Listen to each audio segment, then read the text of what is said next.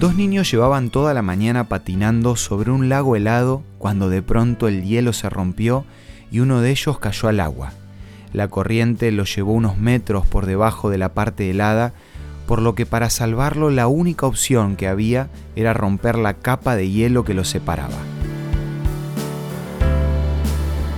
Esto es Una luz en el camino, una pausa para renovar las energías y fortalecer el espíritu, con el licenciado Santiago Paván.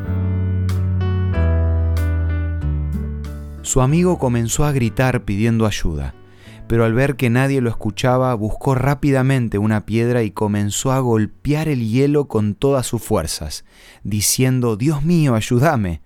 Golpeó, golpeó y golpeó hasta que consiguió abrir un agujero por el que metió el brazo para agarrar a su compañero y salvarlo.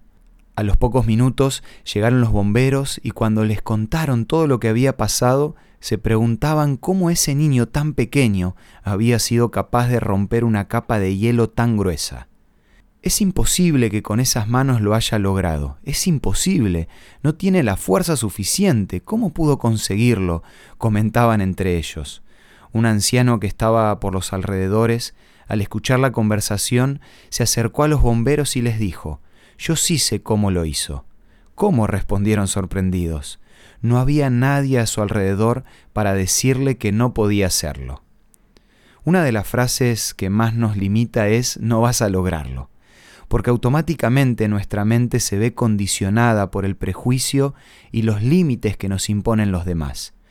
Pero no importa cuán difíciles sean las circunstancias, siempre hay una razón para no bajar los brazos.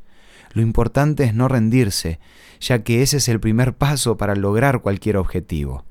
A veces es necesario dar un paso atrás y analizar las situaciones desde otro ángulo.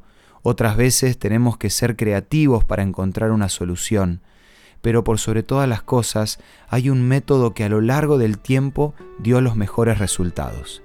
Este método que te quiero compartir se repite en casi todas las historias bíblicas y también en la historia de hoy. Y se puede resumir en una fórmula que dice así, DP más SHD igual a m. Esto quiere decir lo siguiente, un Dios poderoso, dp, más un ser humano dispuesto, shd, es igual a un milagro. El éxito de esta fórmula está en entender que nuestro verdadero límite está puesto en la disposición que tengamos de aceptar y reconocer el poder de Dios.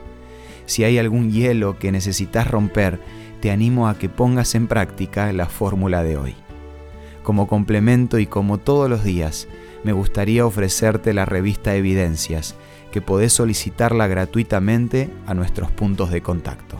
Envíanos un WhatsApp al 1162 26 1229 o búscanos en Facebook como Una Luz en el Camino. La revista Evidencias te va a ayudar a vivir con fe un día a la vez. Esto fue Una Luz en el Camino.